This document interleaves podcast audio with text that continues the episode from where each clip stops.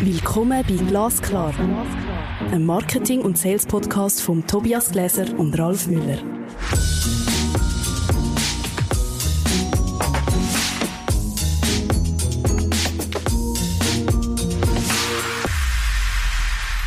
Hallo Ralf. Hallo Tobias. Wir sind schon bei der Episode 55 angelangt. Marketing und Sales in einem komplexen und stark regulierten Markt.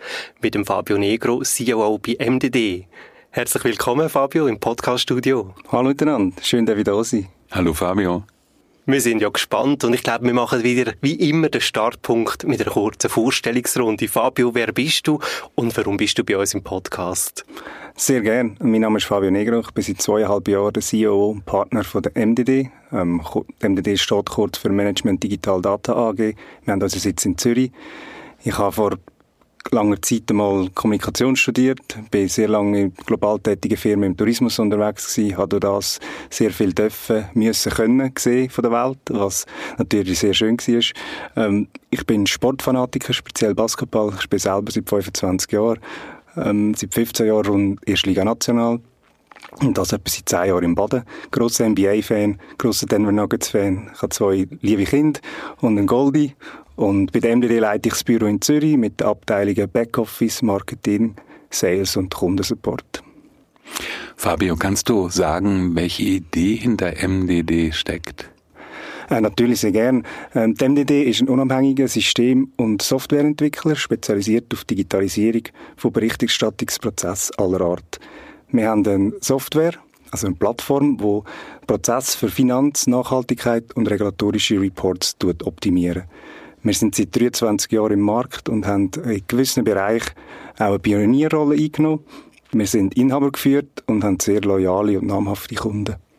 Was ja extrem spannend ist, oder? Du kommst aus dem Tourismus super hektisch, super dynamisch, super schnell. Und jetzt bei MDD, das ist, glaube ich, ein bisschen langsameres, aber vielleicht ein nachhaltiges Geschäft. Kannst du ein bisschen erzählen, wie muss man sich das vorstellen, der Wechsel vom Tourismus in das äh, Digital Reporting Business und, und vielleicht was kannst du auch aus dem Tourismus mitnehmen oder was hast du gelernt, was du kannst implementieren ja, es ist wirklich etwas ganz anderes. Ähm, ich habe im Tourismus bei relativ grossen Firmen dürfen arbeiten, von Anzahl Mitarbeiter, äh, sehr global tätig. Ich habe doch auch viele Sachen dürfen und können mitnehmen, also das ganze Community und Netzwerk aufbauen. Ähm, es basiert auch im Tourismus sehr viel auf, auf Vertrauen. Wir haben äh, logischerweise eine andere Voraussetzung, wenn wir eine Feriendestination oder ein Hotel vermarkten. Wir dort viel mehr mit Emotionen, mit Bildern, mit Geschichten arbeiten. Aber in einer Partnerschaft, wenn man grosse Partnerschaften hat im Einkauf oder auch im Verkauf, ist das Vertrauen sehr wichtig. Zudem habe ich die Erfahrung können mitnehmen oder die Sachen mitnehmen von Führung von Firmen, von Abteilungen in verschiedenen Ländern mit verschiedenen Sprachen, weil das haben wir heute bei der MDD auch. Unsere Entwicklung ist in Uruguay. Also wir sind ein bisschen dreisprachig unterwegs, Deutsch, ähm, Spanisch und Englisch. Aha. Sag mal, warum sollten Kunden eigentlich eure Leistungen brauchen? Die wichtige Frage von der Frage. genau, die wichtige Frage von der Frage. Also, man kann mit, unserem, mit unserer Plattform sehr viel automatisieren und digitalisieren. Ich glaube, das ist mal der erste Vorteil. Wir haben eine Quelle von Daten, wo wir wenn eine Zahl verändert wird äh, im, im, System oder von einem ERP kommt, von einem Kunden, dass dort einisch angepasst wird im Core-System und dann das auf alle Berichte eigentlich gerade sofort ähm, synchron revidiert wird und man hat eine absolut hundertprozentige Prozesssicherheit. Äh, was schön ist, man kann interdisziplinär zusammenarbeiten, das heißt, man kann ein Bericht können mehrere Leute zusammenarbeiten, von verschiedenen Standorten auf der ganzen Welt verteilt. Es hat Vorteil im ganzen Workflow-Prozess mit, mit den digitalen Daten hat man halt Versionen vergleicht. Man weiß immer, was der Kollege verändert hat. Man kann es vergleichen. Es ist kostenoptimiert durch das, dass man halt alles digital hat.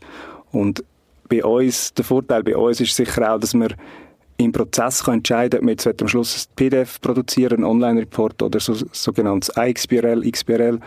Das muss man erst im Prozess entscheiden, weil man eigentlich alle Daten immer vom gleichen Ort hat.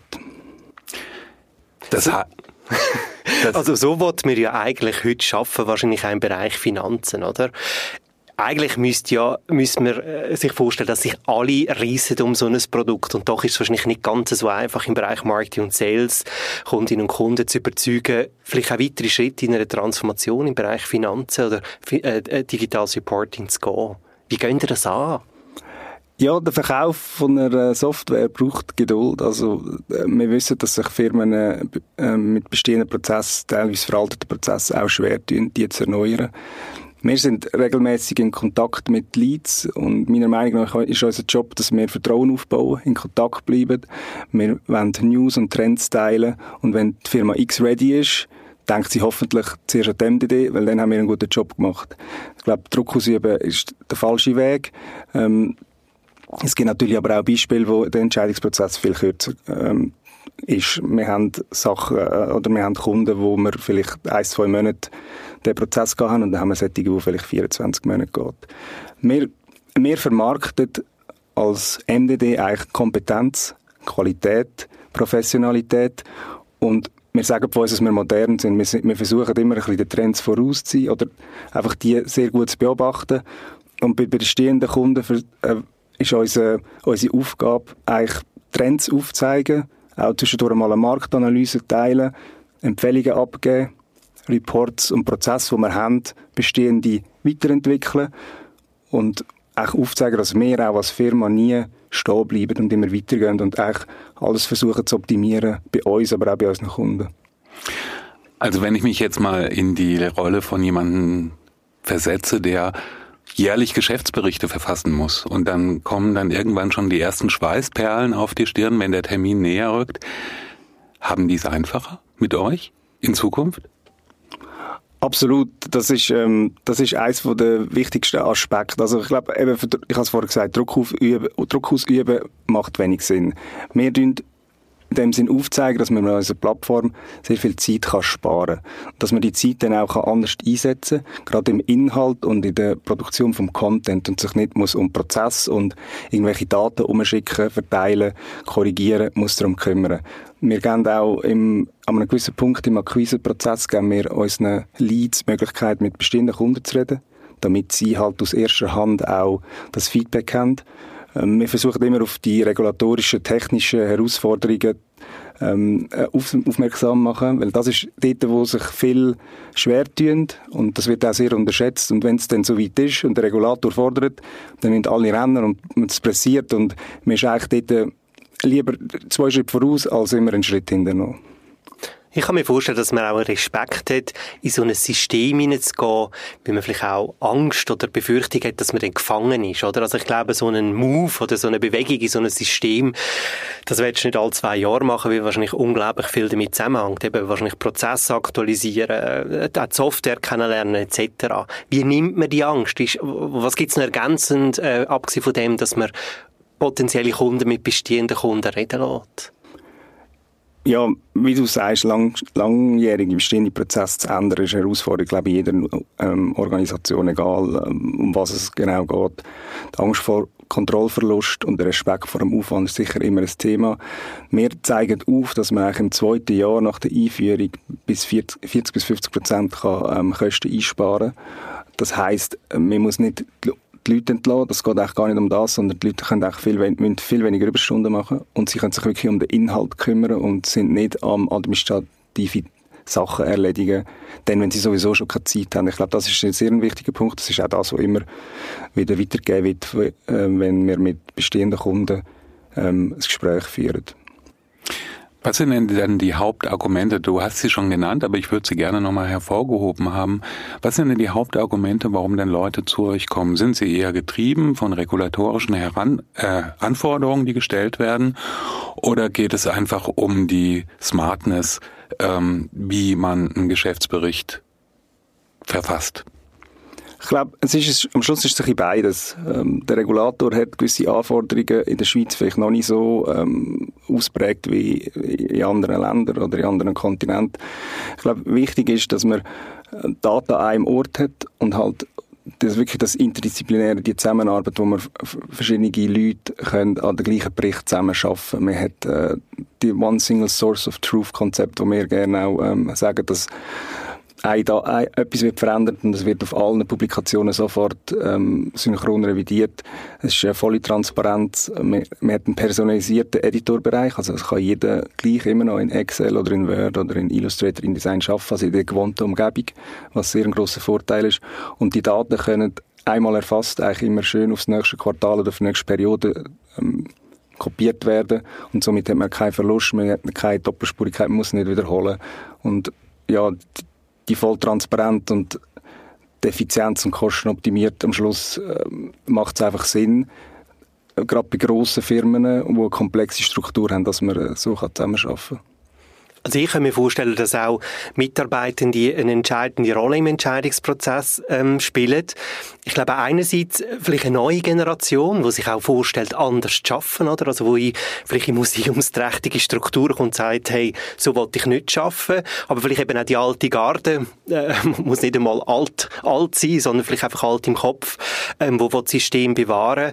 Ähm, welche Rolle spielen die Leute, die am Schluss im Tool drin arbeiten, im Verkaufsprozess? Ja, das ist auch sehr, sehr unterschiedlich. Ich glaube, die Größe der Firma, am Schluss, am Schluss ist das Procurement, das viel zu sagen hat, aber es ist schon entscheidend, es sind wie, so zwei verschiedene Gruppen. Es ist eins mehr so ein bisschen Kommunikationsabteilung, wo mehr so ein bisschen der, Prosa und der ganze um Umfang um die Zahlen generiert im, im, Prozess. Das ist eine Gruppe.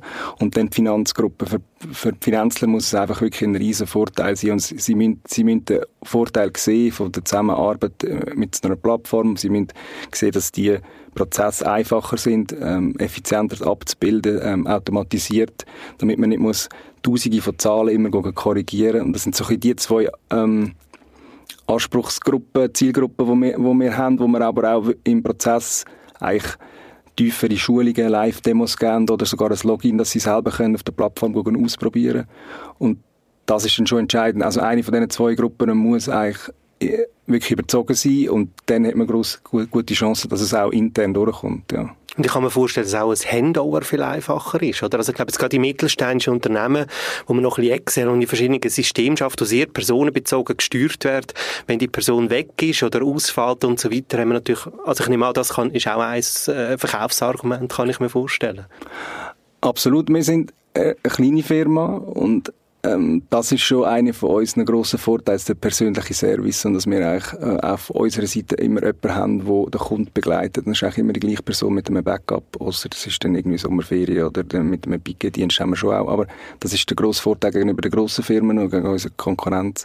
Wir haben immer mit den gleichen zu tun und ich würde auch behaupten, dass wir gewisse Kunden haben, die sehr froh sind, dass wir auf unserer Seite Konstanz haben, weil sie so komplexe Strukturen haben bei sich auch und dass das dann bei uns zusammenkommt und auch der Mitarbeiter von uns weiß, wie viel 50, 60 verschiedene Berichte bei dem Kunden rauskommen, wenn, welche Deadline, was, wie Zusammenhänge sind und da spielen wir schon auch eine wichtige Rolle, so ein bisschen im Projektmanagement schlussendlich, gerade bei den grossen, komplexen Firmen. Das heißt, ähm, aus welchen Branchen kommen denn eure Kunden, ohne jetzt einzelne Namen zu nennen, aber das wäre vielleicht ganz wichtig zu wissen. Eigentlich von überall. Also wir haben von Regierungen zu ähm, Finanzinstitut, Pharma, ähm, äh, ja, klein, kleinere Banken, eigentlich äh, ja, alles. Verstehe. Du hast vorhin noch erzählt, also ich glaube, also wir sind im Marketing- und Sales-Podcast, von dem würde ich gerne ein paar weitere Marketing- und Sales-Themen beleuchten. Ähm, du hast vorhin zwei Stichworte genannt. Das eine ist Top of Mind und das andere ist Vertrauen. Wie spielt ihr das aus? Oder wie muss ich mir das vorstellen? Oder wie macht ihr Marketing, wo eben, wenn das Gegenüber bereit ist, sozusagen in die Verkaufsschneisen reinzugehen, dass ihr top of mind sind und, und warum vertraut man euch? Was macht ihr, dass das passiert? Ja, also dranbleiben.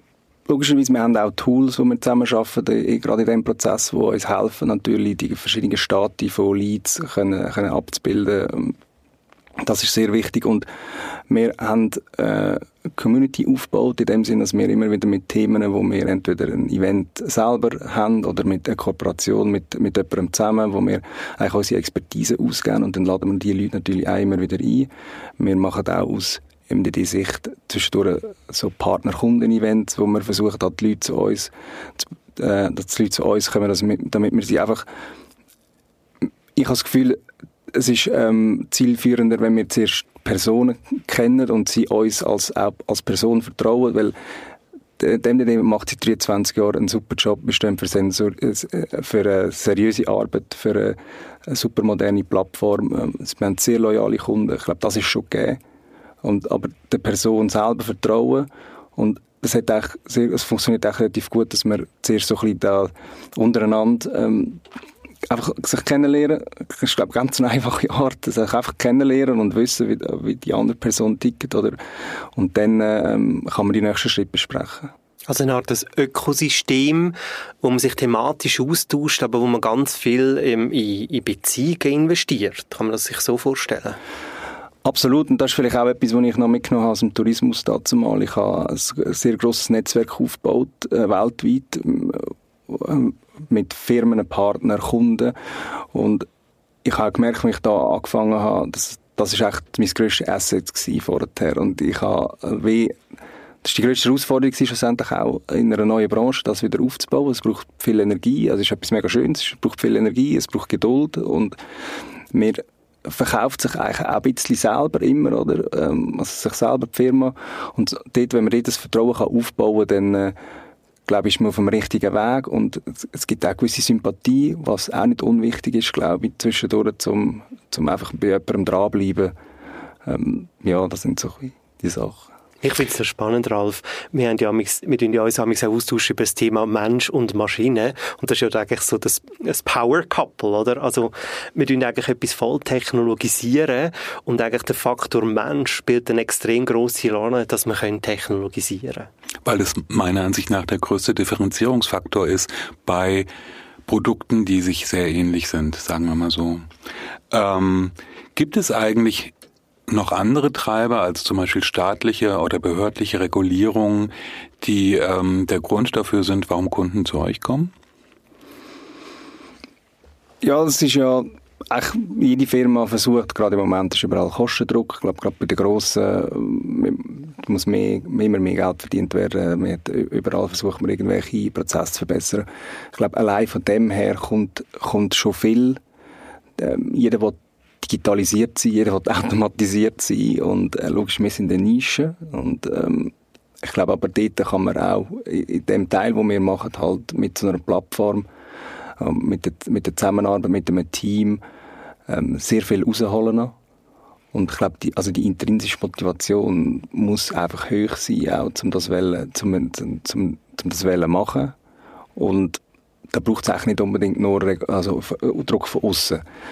Ähm, ich glaube, was auch ein wichtiger Aspekt ist, heute, wenn jemand nur ein PDF produziert, publiziert und dann nichts online hat, dass er dann einfach nicht alle Zielgruppen kann erreichen kann. Also gerade mit Social Media Vermarktung, äh, mit Nachhaltigkeitsberichterstattung, all diese Sachen sind ja eigentlich sehr attraktiv zum auch kommunizieren. Es ist eigentlich das Gesicht auch von der Firma und darum digital online äh, gibt viel mehr Möglichkeiten in der Vermarktung logischerweise.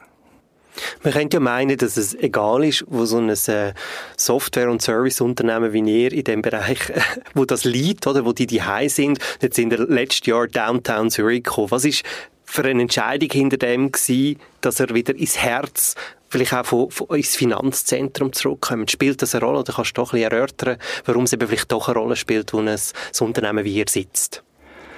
Ich glaube, es, äh, es spielt absolut eine Rolle. Wir sind von, von Lenzburg auf Zürich gezögert, letztes Jahr, wie du gesagt hast. Und weil wir all die Community wollen aufbauen, das Netzwerk und auch ähm, wollen zeigen, wir sind, wir, wir, wir haben äh, Kompetenz, Expertise und wir wollen das auch zeigen, nicht nur über Webinar, sondern auch wirklich physisch. Ähm, wir wollen äh, unsere Kunden einladen, wir wollen einen, einen, einen Gastvortrag machen, wir haben eine wunderschöne Terrasse, wo man das auch gut nutzen kann. Das ist wichtigste Teil für mich war, wir brauchen etwas mit einem Garten und einer Terrasse, weil wir wollen, wir wollen die Leute bei uns auch haben. Oder? Ich will nicht an ein Event gehen, wo wir nur Teil davon sind, sondern ich will das Thema besetzen erreichen, wenn ich die Leute einlade. Und da sind wir natürlich in, in der Stadt Zürich am richtigen Ort. Logisch, wir haben nicht nur Kunden in der Stadt Zürich, aber wenn wir jetzt für einen, oder hätten irgendeinen Apero organisiert am Donnerstagabend in Lenzburg, ich zweifle daran, dass viele Leute von Zürich nach Flensburg kommen wären noch am Arbeiten. Und jetzt sind wir halt die Fußgehdistanz teilweise von, von vielen, was, ähm, was ein riesen Vorteil ist.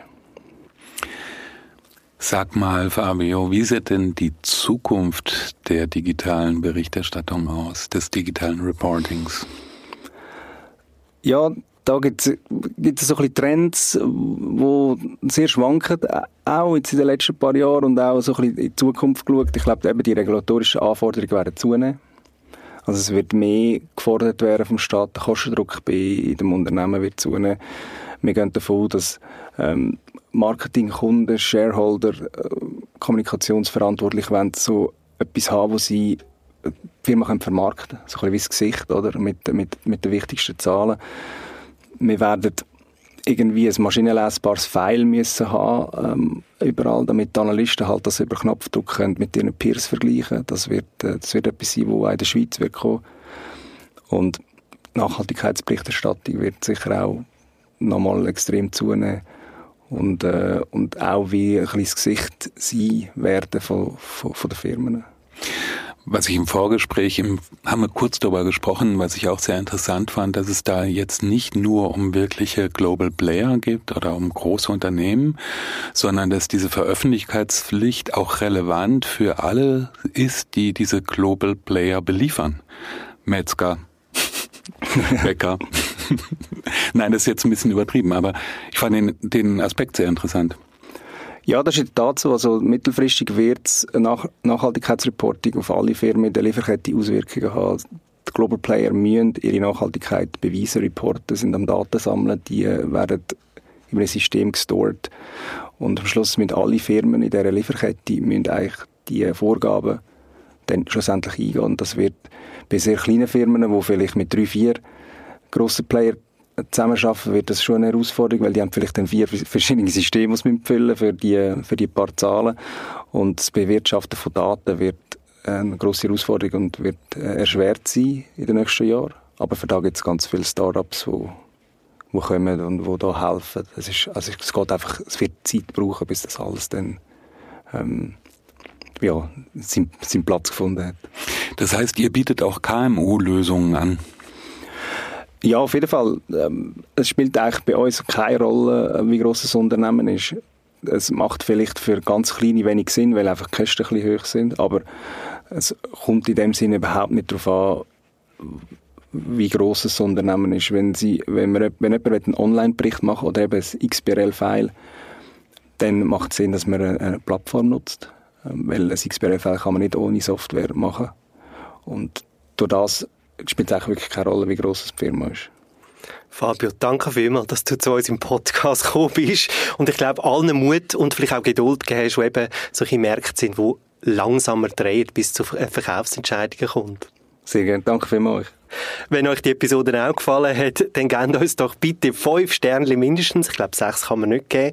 Ähm, fünf Sterne unbedingt. Ähm, die nächste Episode, die wird wieder total spannend und die knüpft vielleicht an dem Thema ein bisschen vom Fabio an, weil eben Verkaufsprozesse so lang gehen.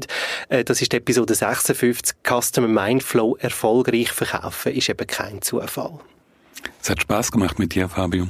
Danke. Danke, Danke vielmals. Das ist Glasklar. Ein Marketing- und Sales-Podcast von Tobias Gläser und Ralf Müller.